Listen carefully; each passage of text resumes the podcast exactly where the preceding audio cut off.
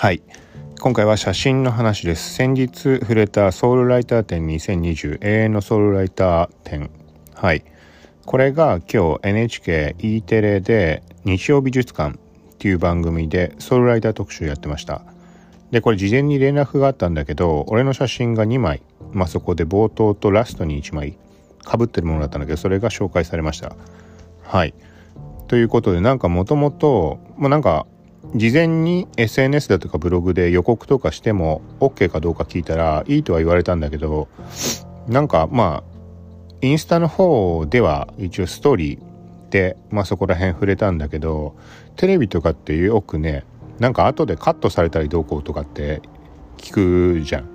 そうそれがあるからなんか実際乗んなかったら嫌だなと思ってこっそり載せといたぐらいだったんだけど。はい。まあ実際のところは冒頭部分のまあソウルライター的な生き方に憧れるだとか共感を得ているみたいなそんな話の中で SNS 投稿の一部が映ってその中で一応画面いっぱいな形で写真が2枚とクレジット入れてくれてはい映ってました。はい。とあとは、まあ、番組のラストか。ラストにもう一回その片方が1枚映ってみたいな感じではい。まあ NHK まあそんなところテレビとかいろんな人が見るところで乗るのは嬉しいなと。まあさらにはソウルライターっていうところもすごい嬉しいところだよね。あの全然写真始めてからも誰の写真が好きとか写真展を見に行くとかそういうのって全く頭にもなくて、まあ、時々触れてるけども紙のものっていうところにはもう興味が一切ないないというかそういう方向に持ってったんだけど無理やりもう物が溢れてしょうがないっていうとこでもう0か100かな人間なんで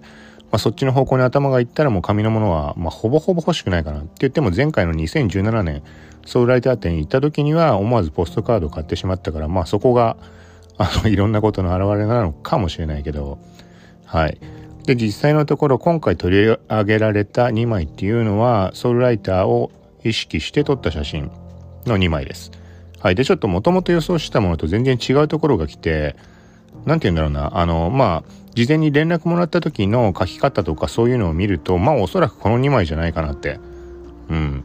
なんというかこうよりまんまソウルライターっぽさを溢れるもの。で取り上げてもらったものもソウルライター感っていうのはあるんだけどどっちかっていうとまあ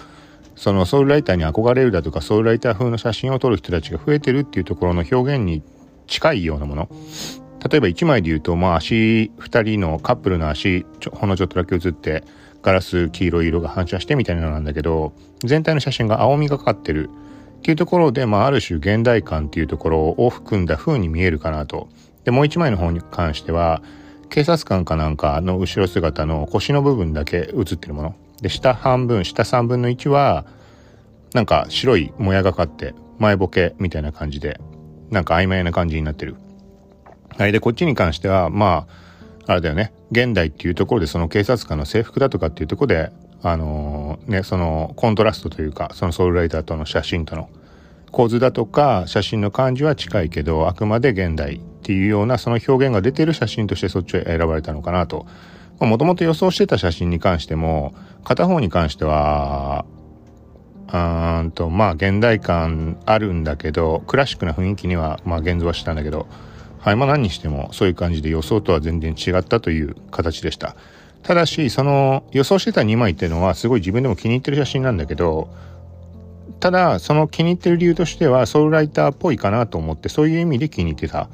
で、今回取り上げられた2枚に関しては、特に1枚のその警察官っぽい方に関しては、なんかそういう意識はなく撮影したものだったので、全く別の観点から、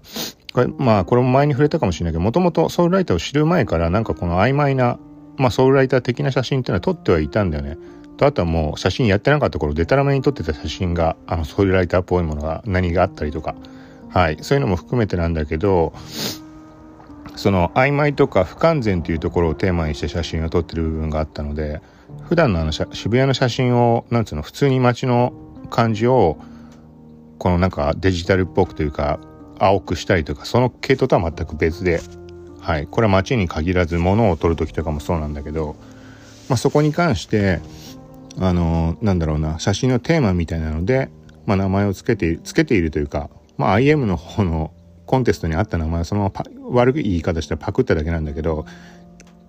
エクセプエクセプショナルノーマルシーみたいな英語よくわかんないけどなんかえっ、ー、とね平凡なるん？非非凡なる日常性みたいな日本語に訳したら。そうだからそのなんかまあ通常の日常ではなくその中に、まあ、こういう言い方しちゃうとソウルライターっぽくなっちゃうかもしれないけどソウルライターの件とは全く別で俺がもともと感じたところ。あの平その言葉のままなんだけど平凡な風景の中に、まあ、なんか隠されてる何かみたいな。はい。っていうところの一枚として撮ったのが、まあ、警察官の腰でなおかつ前ボケで下3分の1ぐらいがボケてしまってる。っていうまあ曖昧というか不完全さっていうところをとにかくテーマにしてる部分。そっちの方向の写真があるので。なのでその警察官のはそれ使われたのはちょっと意外だったのもあるしすごい嬉しかったかなという。はい。まあそんな感じで、まあ、掲載されました。なんか本当に掲載されるのかなとか思ったけど、まあ、ちゃんとクレジットも入れてくれててもともと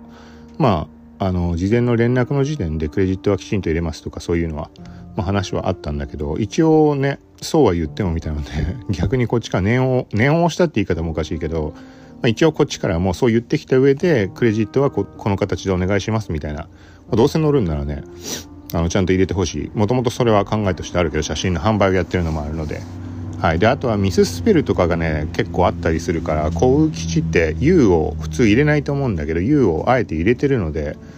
はい。まあ、検索の時に、あのー、区別できるようにって意味合いで。高橋の方はねありふれてるからはい。まあみたいな感じで、まあ、何にしても掲載されました。はい。まあこれは本当あれだよね。ツイートの方でちょっと触れたんだけど別の前に2019年に IM 経由なんだけど BCG っていうボストンコンサルティンググループが SXSW サウスバイササウスバイなんとかウエストみたいなあのー、とんでもなくでかいエンターテインメントとテクノロジーのイベントみたいなのがあってその中のボストンコンサルティンググループと IM のコラボみたいな形のなんだっけななんか名前忘れちゃったな。なんかまあ写真の展示があった。あの TED の講演みたいななんかああいう感じのとその会場に写真が展示されるみたいな。でそこで取り上げられた写真結局ね結果的に10枚ぐらいあったんだけどその中で優秀賞になったものっていうのが1個あって写真あの額に入った形であの発送してプレゼントとして商品としてくれたりもしたんだけどその時の写真に関しては曖昧なものなんでね。ちょっとツイートの方を見てもらったら分かると思うけどまあ曖昧なんてもんじゃないというか なんだこれみたいな。でその写真が届いてもさすがにちょっとあれなんだよね。あの何が写ってるか分かんないみたいな写真だからそれは結構でかいサイズでさ横まあでかいしても横90100か90ぐらいのまあなんかそんな感じのやつ。なんかどうせならそのさっき触れたみたいに紙に興味がない。だから自分のものを印刷するとか飾るとかっていうのも頭にないから、まあ、1枚ぐらいやってもいいかなと思うけど。それが唯一というか結構きっちゃんとしたあの額というかガラスに挟まれたみたいな感じ？まあ、1万1万2万2万ぐらいするのかな？ドイツの会社ホワイトウォールっていうとこで印刷したやつなんだけど。はい。そのなんかかいなんつうのせっかく飾れるものがものすごい曖昧で何の意味もないみたいな。はい。なんかそれがちょっとあれだなとは思うけど。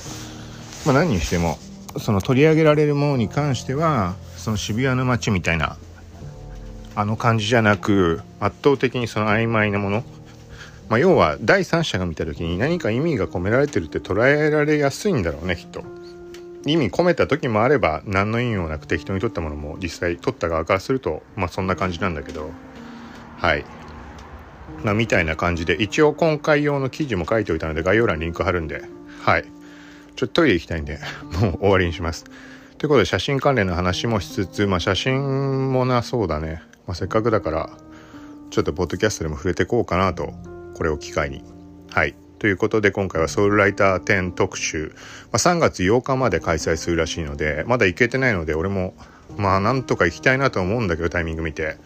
はいということなので興味ある人は行ってみるといいんじゃないかなとでその NHK の今回のソウルライター10特集に関しても再放送が多分あると思うので